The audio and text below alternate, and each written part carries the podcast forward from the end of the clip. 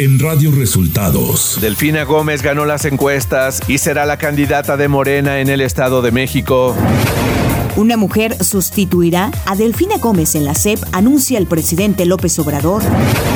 China corta el diálogo militar de alto nivel con Estados Unidos tras la visita de Nancy Pelosi a Taiwán. Esto y más en las noticias de hoy. Este es un resumen de noticias de Radio Resultados. Bienvenidos al resumen de noticias de Radio Resultados. Hoy es 5 de agosto y ya estamos listos para informarle Valeria Torices y Luis Ángel Marín. Quédese con nosotros, aquí están las noticias. La mañanera.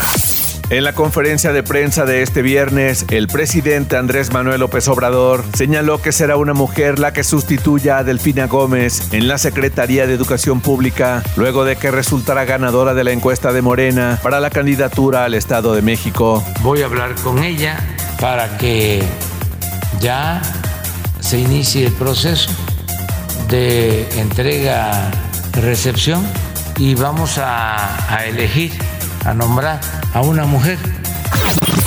Y ante los pronósticos negativos para la economía en México de Bank of America y del Centro de Estudios Económicos del Sector Privado, el presidente López Obrador señaló lo siguiente. No están tomando en cuenta el contexto internacional.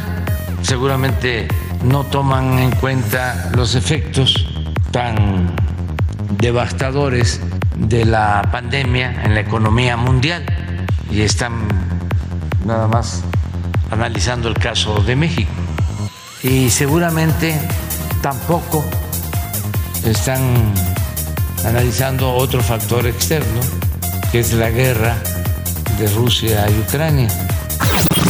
El mandatario mexicano agregó que ya no es nada más evaluar el nivel de crecimiento, ya que crecimiento no siempre es sinónimo de bienestar, señaló. Hay que tomar en cuenta de que ya no es nada más evaluar el nivel de crecimiento, sino que se tiene que añadir el bienestar. No es nada más progreso sin justicia. Ante la crisis por la inflación, el presidente de México recalcó que se está buscando ser autosuficiente, produciendo lo que se consume, ya sea en energéticos o alimentos. Nosotros no pensamos así. Nosotros pensamos que hay que ser autosuficientes, que hay que producir en México lo que consumimos. Imagínense con estas crisis, y no lo deseo, y llamo a que se serenen, pero una crisis en Asia donde se produce el 50% de los chips que se utilizan en el mundo?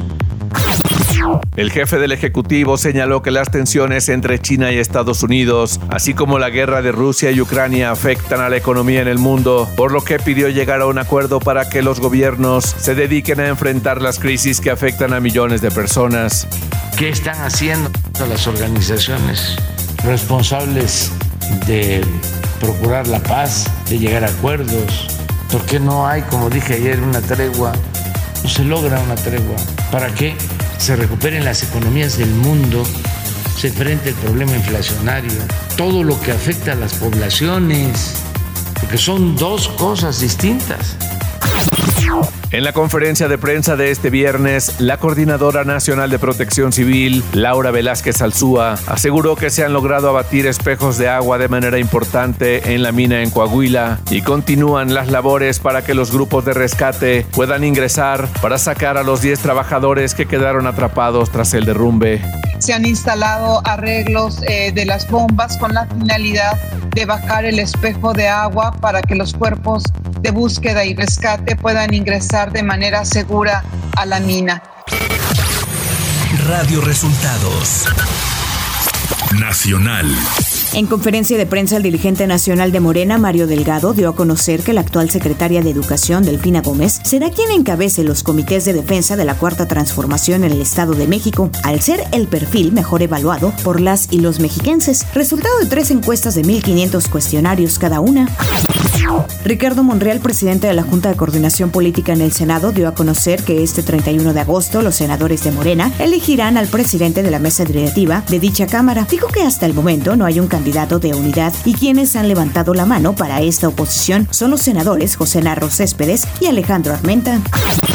Diputados y senadores de oposición se reunieron con la titular del CONACIT, María Elena Álvarez Buya, a la que cuestionaron por la falta de apoyos a la ciencia, la desaparición de fideicomisos, falta de transparencia y el conflicto en el CIDE. Ante los cuestionamientos sobre el destino de los recursos de los fideicomisos que desaparecieron como parte del recorte, la funcionaria señaló que fueron reintegrados a la tesorería de la Federación para financiar los megaproyectos del gobierno federal.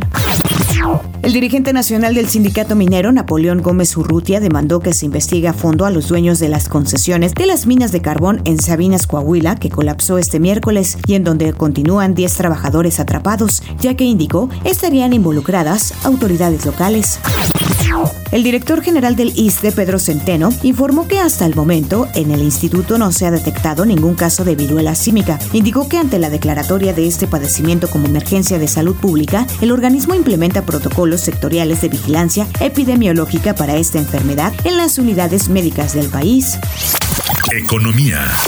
De acuerdo a un reporte de Bank of America, se espera una desaceleración en la economía de México en 2023 hasta el 0% debido a la ralentización de la economía de Estados Unidos. Bank of America redujo su previsión de crecimiento del PIB en México para 2023 al 0% desde el 1% previo, mientras que espera una expansión del 1.9% en 2022. Clima. Este día el monzón mexicano originará lluvias fuertes o muy fuertes, descargas eléctricas y posibles granizadas en Sonora, Chihuahua, Durango y Sinaloa. La onda tropical número 19 será absorbida gradualmente por la circulación de la zona de baja presión con alta probabilidad de desarrollo ciclónico o posible ciclón tropical al sur de las costas de Guerrero. Ciudad de México. La jefa de gobierno de la Ciudad de México, Claudia Sheinbaum, felicitó a Delfina Gómez, secretaria de Educación Pública, quien fue designada como candidata de Morena a la gubernatura del Estado de México. En conferencia de prensa, la mandataria capitalina deseó éxito a Gómez Álvarez y sostuvo que con ella, en el territorio mexiquense, hay aires de cambio. Información de los estados. El gobernador del estado de Guanajuato, Diego Sinue Rodríguez, dio a conocer que es posible que el asesinato del comunicador Ernesto Méndez no tenga relación con su actividad periodística, sino que tenga que ver más con el tema del negocio de cervecería del que era dueño, lugar donde fue asesinado. El mandatario guanajuatense agregó que ya se tiene identificado a algunos probables responsables y se siguen los trámites judiciales para poder girar las órdenes de aprehensión. El gobierno del estado de Coahuila no descarta la posibilidad de que haya más trabajadores atrapados en la mina de carbón. El gobernador Miguel Ángel Riquelme afirmó que son 10 familias las que han pedido información a las autoridades sobre los mineros atrapados tras la inundación del pozo, pero no se descarta la posibilidad de que haya más obreros atrapados. El dirigente estatal del PRI en el Estado de México, Eric Sevilla Montes de Oca, descalificó el proceso de designación que realizó Morena de cara al proceso electoral del 2023, en el que resultó ganadora Delfina Gómez Álvarez. El líder tricolor señaló que se trata de encuestitas para ocultar una oscura campaña y aseguró que el PRI está preparado con la alianza Va por México para ganar la gubernatura en Edomex.